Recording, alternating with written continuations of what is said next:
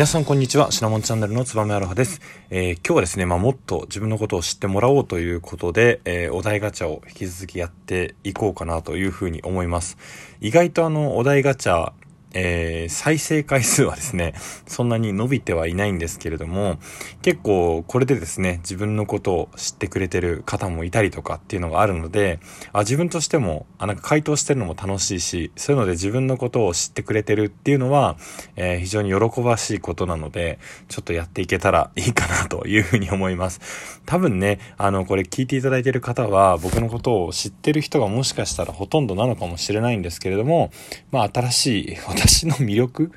私の魅力はもうそんなにないとは思うんですが、知っていただけたらなというふうに思っています。で、あの一つ最近あったこととしてですね、あの、婚活ラジオっていうのに、あの、知り合いの、ま紹介でですね、出演をさせていただいて、えー、まあ、前回は自分のちょっと話を結構中心に話をしたんですけれども、婚活ってこう結構未知の領域で自分もまだあんまり関係ないだろうなとは思いつつも、えー、例えばマッチングアプリとかですね、あとは婚活、僕のあの親戚、いとことかもですね、えー、結婚相談所で結婚したっていうようなあの経緯があったので、あ、本当にできるんだっていうのが徐々になんか身近に感じるようになってきたんですよね。なのでちょっとそういったところも含めてですね、なんか新しい情報があったらこのラジオでも発信をしていきたいというふうに思います。まだ今のところ婚活相談所には行こうとは思ってないかなっていうふうに、あの、思ってるっていうのを今のうちにですね、あの、しっかりとアーカイブに残していきたいなというふうに思います。じゃあお題ガチャということで、えー、ガラガラポン。視覚、聴覚、触覚、味覚、嗅覚、一つだけで生きるならどれを選ぶ？あー、結構面白いな。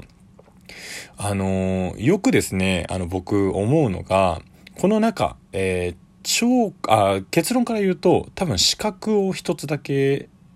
えー、選んでいきます。というのも、例えば聴覚、えー、車の音とかですね。あと、まあ野球、僕野球好きですけれども、野球バットに当たったボールの音とかですね。えー、まあディズニーランドで聞こえてくる音っていうのは、もうすでに聞いたことがある音なんですよね。なので想像力で僕は賄うことができるかなというふうに思います。で、同じくですね、まあ触覚もそうかなと思いますし、まあ味覚とか嗅覚なんてもちろんで、あの、まあ今僕ダイエットを、あの、してはいるんですけれども、まあたまに強烈にですね、えー、ハンバーグとか、あとはもう特に最近そうなんですけど、ドーナツとか、甘いものが食べたくなる瞬間っていうのはあって、でもちろん食べてもいいんですけど、なんかその後罪悪感が残るのがすごい嫌なので、まあ、食べないようにしています。で、あの、その時にですね、こう集中力というか、えっと、それに食べたい欲っていうのを抑えるためにですね、もう結局味を知ってるものなんですよね。で、知らないものならまだしも、もうすでに味を知っててあんだけ美味しかった味っていうのをですね、え再度確認するためだけの行為って別に必要ないなっていうふうに思って、あの、日々生きるようにはしています。で、その中で言うと、特に変化を感じれるな、〇〇角視覚とか、〇〇角っていうところで行くと、視覚なのかなと。こう、風景であったりとか、もう物とか人とかっていうのは、もう常にこう変化をするものなので、例えば大人っぽくなったなとか、えー、ここの街変わったなとか、綺麗だなっていうふうに思うのっていうのは、視覚が一番それによるところが多いのかなというふうに思うので、僕は資格を一つだけ残すかなと思います。ぜひなんか資格以外でこれ残したいって思う人がいれば、お便りでなんでなのかちょっと教えてもらえると僕は嬉しいです。はい、じゃあ続いてガラガラポン。あなたにとって男女らしさって何？あ、男らしさって何っていうことで、まあ僕男なので、男らしさについて、あの、話せればと思うんですけど、まあ、そもそも僕は男らしくはないので、えー、そんなに参考にならないと思いますが、やっぱりね、僕男らしさって粋なところだとは思うんですよね。僕なんかこう、粋な人ってすごいかっこいいなと思ってて、ただその粋っていうのは、まあ非常に、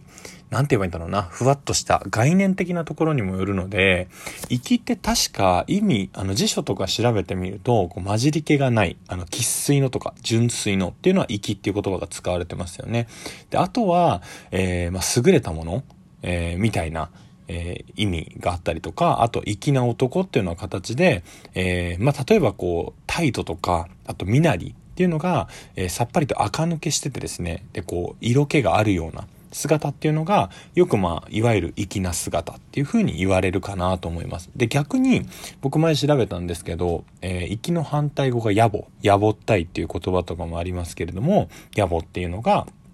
あるみたいです。で、この粋っていうのが、まあ僕の中で、まあ粋とはになってしまうんですけれども、やっぱり言葉を発さなくても伝わるような行動ができるっていうのが粋かなというふうに思っていて、うん、これはまあ男の人でも女の人でももしかしたらいいのかもしれないんですけれども、えー、席を譲るっていう行為、えー、電車の中でですね、おばあちゃんとか、あとは抱っこをしてる人とか、えー、妊婦さんとかに席を譲るっていう時に、まあ、トントンってこう、声をかけてですね、こちらどうぞってや、えー、席を譲るっていうのがスタンダードな譲り方だと思います。えただですね、まあ、ちょうどその人が目の前にいるから、こうスッと言葉を発さずに、まあ、その人に、えー、席を譲るっていうのが、なんか声をかけるのは恥ずかしいけど、自分として行動を起こしてるっていうのは、なんかすごい男らしくて粋な姿なのかなというふうに思う。なんかこう、こっぱずかしそうな、えー、かっこよさの中にもこう恥じらいがあるみたいな行為っていうのが僕はこう男らしく感じるのかなというふうに思います。でもそれってまあかなり言葉を発さないためにですね、非常にリスキーで、もしかしたらただそこを立った後にですね、その妊婦さんとか、おじいちゃんおばあちゃんとか座らない可能性もありますよね。なんでそこの察することができる空気感を作るっていうのも、まあ非常に粋なのかなというふうに思います。ね、よくあの、言葉にしないと伝わらないとかですね、あの日本人はこう空気を読むっていうところが、どっちかっていうとこうネガティブなところで表現をされてしまうとこありますけれども、そういうのをしっかりと事前に作ることができれば、それって結局かっこよさにつながるんじゃないかなと、個人的には思います。では続いて、ガラガラポン。あなたのヒーローは誰？ああ、これはでも間違いなく、ヤクルトスワローズの選手かなとは言いますかね。僕な企業の面接でもこれなんか答えた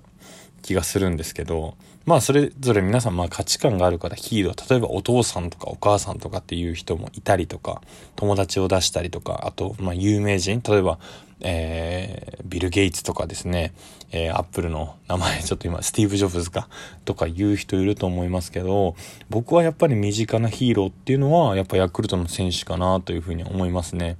あの、ちょっとまあ、好きすぎるっていうのはあるんですけどね。ちょっとこう変に応援しすぎてるっていうのはあると思いますけど、やっぱりあのヨーロッパのえー、ちっちゃい町とかのサッカーチームとかですね、もうそれ自身がその町のアイデンティティになってたりとか、あとはもう嫁は変えてもいいけど、好きなチームだけは変えちゃいけないっていうような格言があるような、まあ、チームのサポーターがいたりとかっていうのはありますけれども、まあ僕は、まあ東京出身で東京で育ってるので、まあ自分の東京のチームっていうのを、えー、アイデンティティで、うわ、かっこいいなっていうふうに思ったりはしますけれども、逆にこう、そういう価値観がえー、あんまりこうない人、別にどこのチームでもいいよなとかっていう人、野球好きだけどあんまり好きなチームがないっていう人が、あんまり僕の中でしっくり落ちないのが、まあだから僕はあんまり野球は実は好きじゃないのかなというふうに思ってはいるんですけれども、これはまあ、鶏が先か卵が先かとかと一緒でですね、まあ気づいたらヤクルトが好きでヤクルトがヒーローになっていたので、うん、何がきっかけでとか、どういうとこに惹かれてってもう一緒に育ってきちゃったんで、もうそれはよくちょっとよ、わかんない、説明ができないところではあるんですよね。で、なおかつ、あの、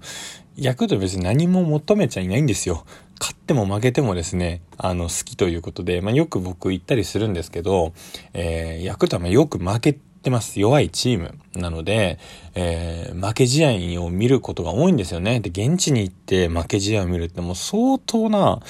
体力とストレスが必要になるんですよね。で、ただ、負ければ負けたでですね、また勝つまで見に行こうっていうふうに思えるんですよね。で、勝ったら勝ったでですね、今度はこれ悪いとこなんですけれども、また次行ったら勝つんじゃないか、この感動をまた味わえるなんてっていうので、えー、見に行きたいと いうふうに思いますし、あの、まあこれは後々別にそういうのを考えて好きになったわけではないんですけど、野球ってまあ外野席とかだと2000円とか3000円で見ることができるんですよね。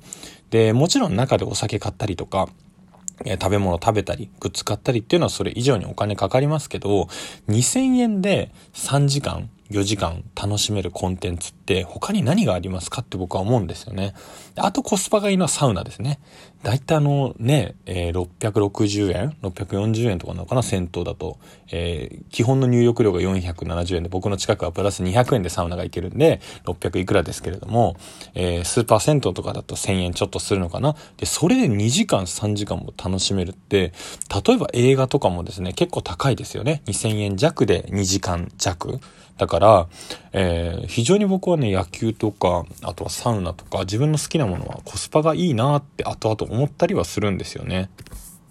まあ、ただね、あの逆に言うと負け試合を見たときは、あの、ねなんでお金払ってこんな時間拘束されてとかってあるんですけど、それって負けた瞬間だけですから、あの、9回の、えー2アウト、えー、アウトが、3アウト取るときまではですね、まだワクワクドキドキするっていうのがずっと持続はするので、うん、それは非常に僕は、あの、おすすめかなと思います。なんかこう、買い物をしたりね、あの、いろいろみんな趣味あると思うんですけど、そういったちょっとコスパの良さっていうので、見てみると、あの、いろんなコンテンツ面白いかなというふうに思います。ちょっと面白かったですかね。今回ちょっとなんか一個ずつの内容が結構多くなっちゃったんですけど、今、あの、僕が答えた、えー、お題ガチャの内容とかもですね、皆さんのこう価値観に沿ってお便りとかをいただけると非常に嬉しいので、ぜひ待ってます。ありがとうございました。